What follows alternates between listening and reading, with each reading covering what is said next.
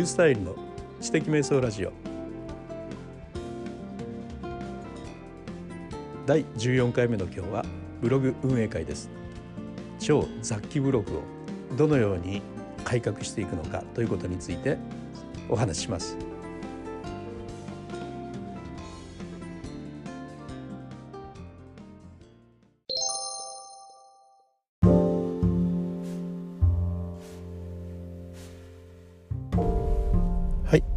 今日も、えブログ運営会ということで、えブログ運営会が続きますね。というのも僕の運営している11年ブログなんですが、え知的生活ネットワークという11年ブログですね。え2009年の12月から始めたあブログですので今年の12月で12年になるんですけれども。まああの12年経ってですねもうはや初めてと言っていいんでしょうね。もう大幅な路線変更大改革を今実施している途中です。まああのどういうことかというとね、えーもううちはですね前のところでも言ったんですがもう超雑記ブログなんですよね。超雑記ブログ。なんで超がつくかというとねもう本当にあのとんでもない数のカテゴリーがね僕のブログにはあります。あの知的生活ということで本来は、まあ、知的生活に関するさまざまな自分の、えーことについて書いていくブログだったんですよね。まあ、教師ということがあったので、まあ、教師のね、あのいろいろな生き方についてそれを知的生活という切り口からいろいろ書いていくブログだったんですが、まあ、そのうちですねもうあの iPhone を手に入れたんですね2009年頃ね。iPhone を手に入れて、えー iPhone のことをね書くと、えー結構楽しいというかねあの見る人が一気に来だしたんですよね。でこれは需要があるなと思ってそういえばそのアプあのアプリのこととかもねこれあの時間を生み出すための大事なことよなということでこれも知的生活じゃないかということでねそれも知的生活に入れて書き出したんですね。でこれがきっかけになってね何でもかんでもね知的生活じゃん知的生活じゃんって言ってね増やしていったわけですね。でラーメンを食ったこともねこれもやっぱりこう知的生活だろうとやっぱ美味しいものを食べるというねことをね、えー書いてるじゃないかと。渡辺正一先生でもね美味しいコーヒー飲むとかね、えーそういうことを書いてるわと。いうことでやっぱ美味しいものをねま満喫するということもね大事な知的生活だろうと。まあ、あの歩く健康とかですねダイエットとかも全部知的生活だろうし。やっぱイラストだとか音楽だとかそんなのも全部ね知的生産に関わることだからこれも知的生活だろうということでもう何でもかんでもね結局あの生活に関わることは全部知的生活だって言ってね言えないこともないのでもう何て言うんですかねもうあの節操もなくねあの書き増やしていったんですよ。で私自身はあの、ね、何度もこう伝えているようにマルチポテンシャライト的傾向がありますやりたいことを一つに絞れないともうあれもこれもやるというね。で、えー何か人がやってて面白そうと思ったらすぐに始める。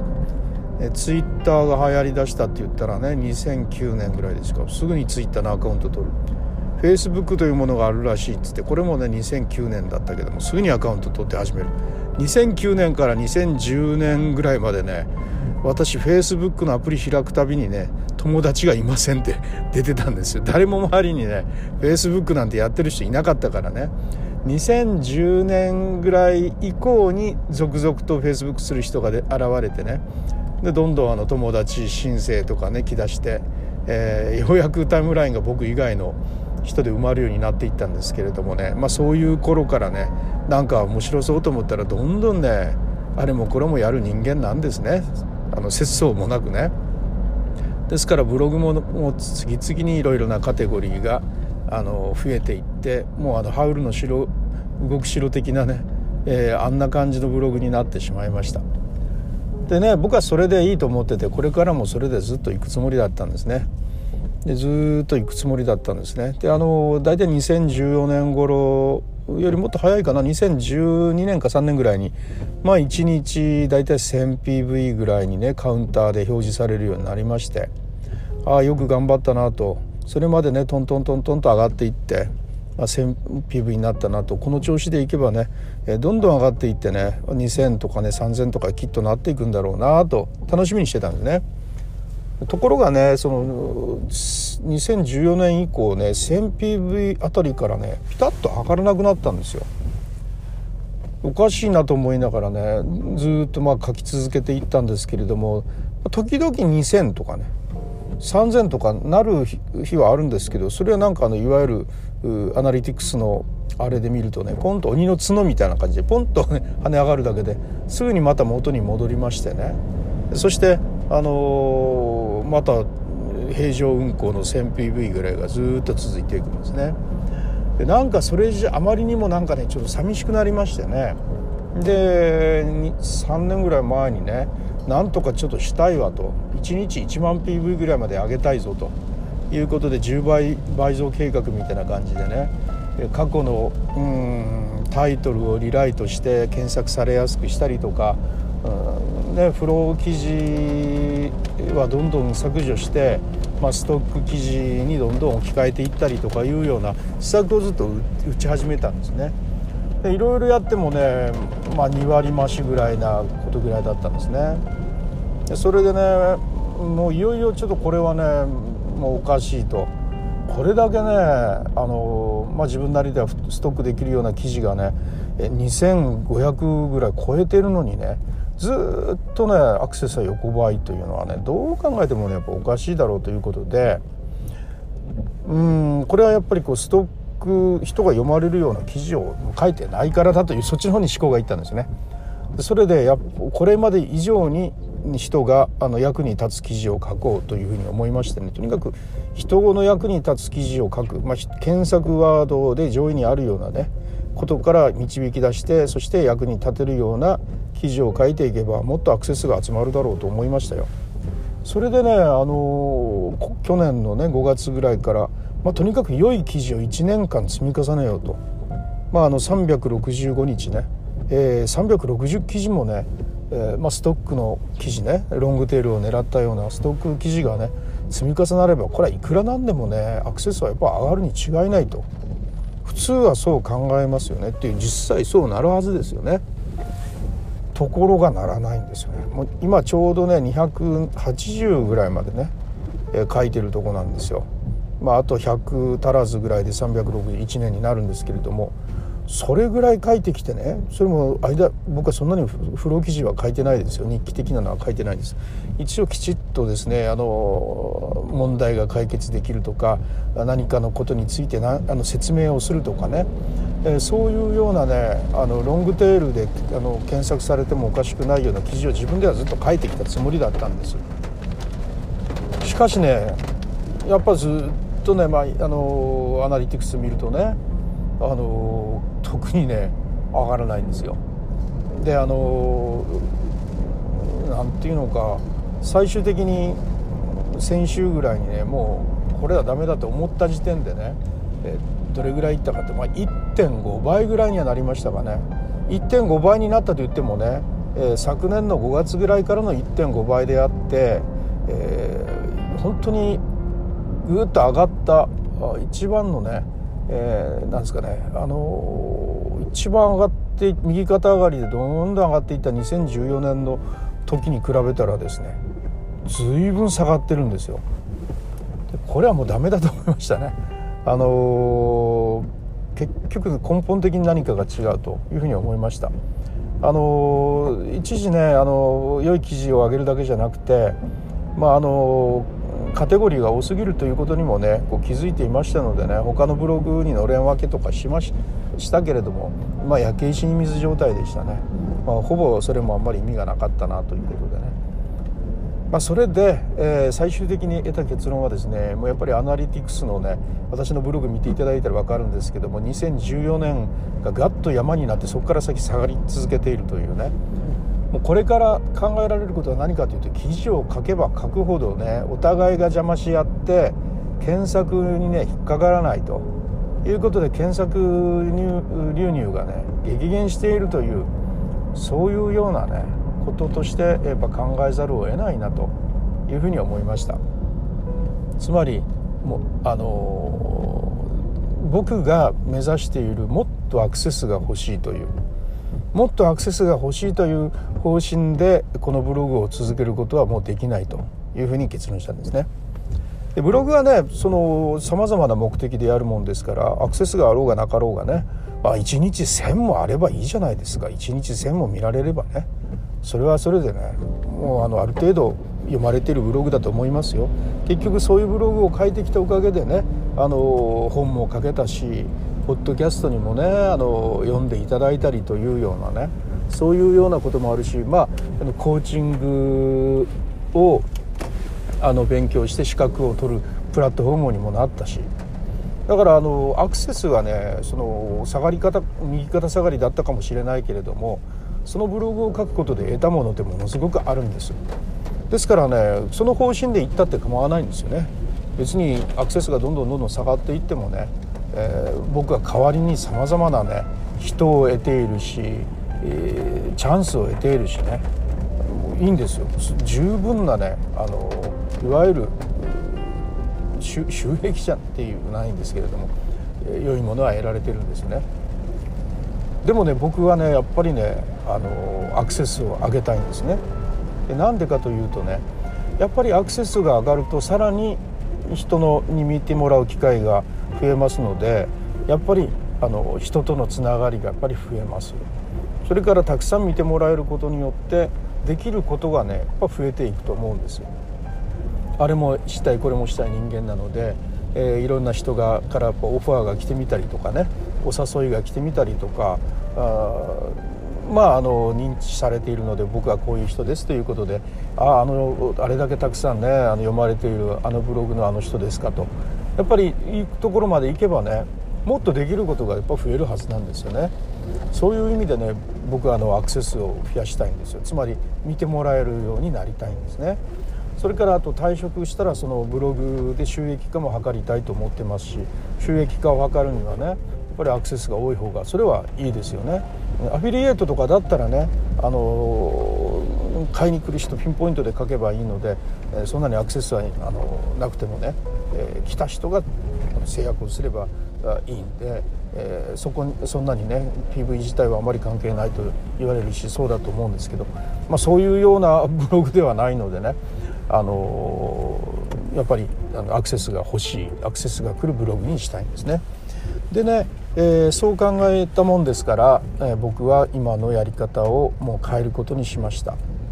で、え、どう変えるかというともう超雑記ブログの超というのはもう外してこれまでのように、えー、ハウルの動く城状態をねどんどんどんどんね重ねていくという方針はもうやめました。もうせいぜいね3つか4つぐらいのあのカテゴリーにまず絞り込んでまああの雑記ブログではあるけれどもあのまあ非常に何ですかね、えー、ブログ運営というカテゴリーとラーメンというカテゴリーというほどのようなあまりにも離れたカテゴリーはもうしないでおこうというようなそういうような方針転換をしようと思ったんです。でね最終的にね今のところね落ち着いてここまでカテゴリー減らそうというところで落ち着いているのがですねあのまずブログ運営ですね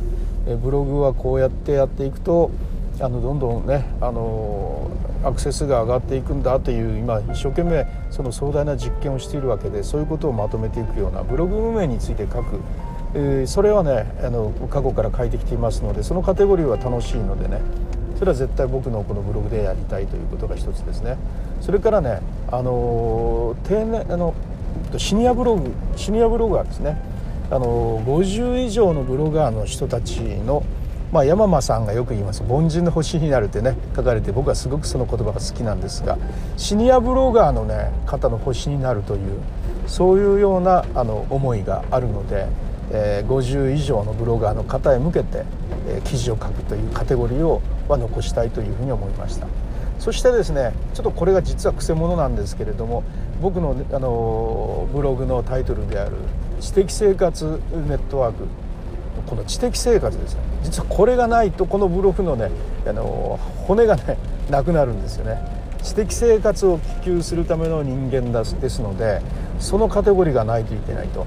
で、えー、この3つですね。知的生活とシニアブロガーとうんと何て言いましたっけ。ああともう一つん？もう一つ何て言いましたっけ。あブログ運営ですね。この3つに絞っていこうと思ってるんですよ。さて、えー、さっき知的生活がくせ者と言いましたね。それがどういうことかというとね実は下手するとねこの知的生活の中にね何でもかんでも書いちゃうという危険性があるんです、えー、何でもかんでも知的生活だと言ってしまえるもんですからね。だからねそこはもうね決してラーメンは書かないんだというねことを自分の中でしっかり作っとかないといけない、まあ、その中で知的生活の中でね書こうとしてるのは、まあ、読書とか、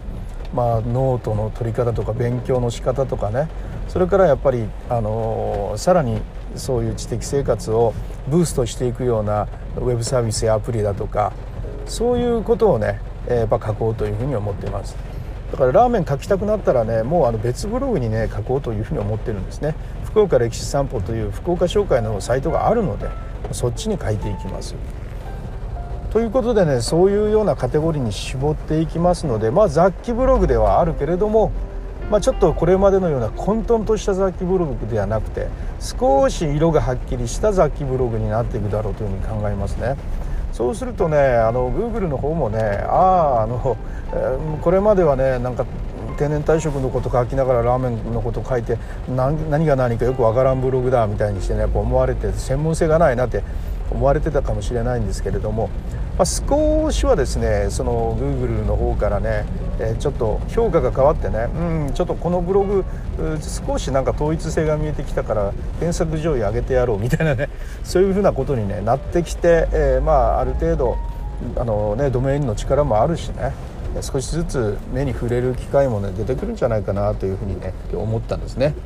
でそういうことをね思ったもんで、あのー、記事をね、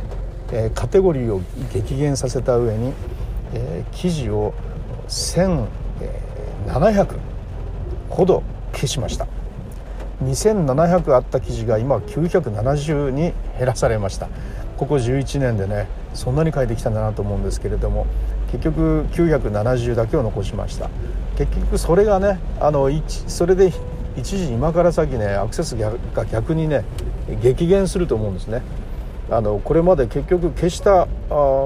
記事もね毎日ちょこちょこちょこちょこアクセスあったわけですからそういうのが1300ぐらいあったわけなんでね、まあ、少なくともその1300ほどの記事が1日1記事読まれただけでも 1300PB になるわけでそれを全部消しちゃったわけなのでそれはね痛手ですよ。でもこれでねあと3ヶ月ほどねちょっと我慢して様子を見てみようかなと思ってるとこなんですね。そして3ヶ月ぐらいしたらね V 字回復していくんじゃないか。そして今よりぐっとねもっと上がっていくんじゃないかなという期待を持ってるわけですよ。ということでね、あのー、ちょっと今から先はそれのカテゴリーに特化した記事を書いていく。でも僕はねマルチポテンシャライトですからね他にいろいろやっぱ書きたくなるんですよ。でそれはねこうノートの方に書いていこうというように思っているところです。はい、えー、以上のようなことをねもう今朝のブログにも書いたんですけれどもねちょっとそういう方断行していきますのでこれがうまくいったらね、えー、っと5年間アクセスが下がりすぎたブログを V 字回復させて前よりもね2倍10倍にした秘訣みたいにしてねノート記事を書いてやろうかなとかね有料ノート記事を書いてねあの終わりにのとこだけをね課金するっていうねちょっとよくあるね。全有料記事だけど全部読めるというね。あれをやってみたいんだと思ってね、えー、いるところでございます。はいということでね今日またねえー、っと車を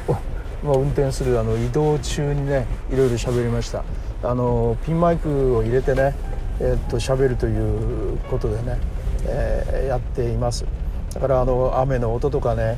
車の走る音とかねあいろいろ聞こえ聞こえてきたんじゃないかと思うけれどもなんかいろいろちょっとねマルチでやっていかないと時間が足りないもんですからねちょっと聞きづらかったところがあるかと思いますけども申し訳ありません。はいということでですね第13回でしたっけ、えー、っとね、ブログ運営会、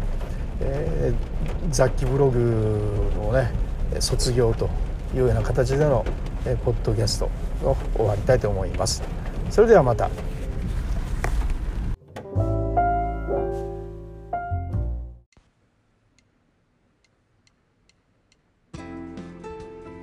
い第14回。超雑記ブログの大改革。いかがだったでしょうか。今あのブログのですねもう本当に5年間下がり続けてきたこの PV をいかにするのかということでですね今必死になっているところですので、えー、このねポッドキャストの方で、え、いろんな施策を打ってどうなっていくかということのね報告をしていきたいと思います、えー、どうぞあの SNS 等で話題にしていただけると嬉しいです、えー、それではまた。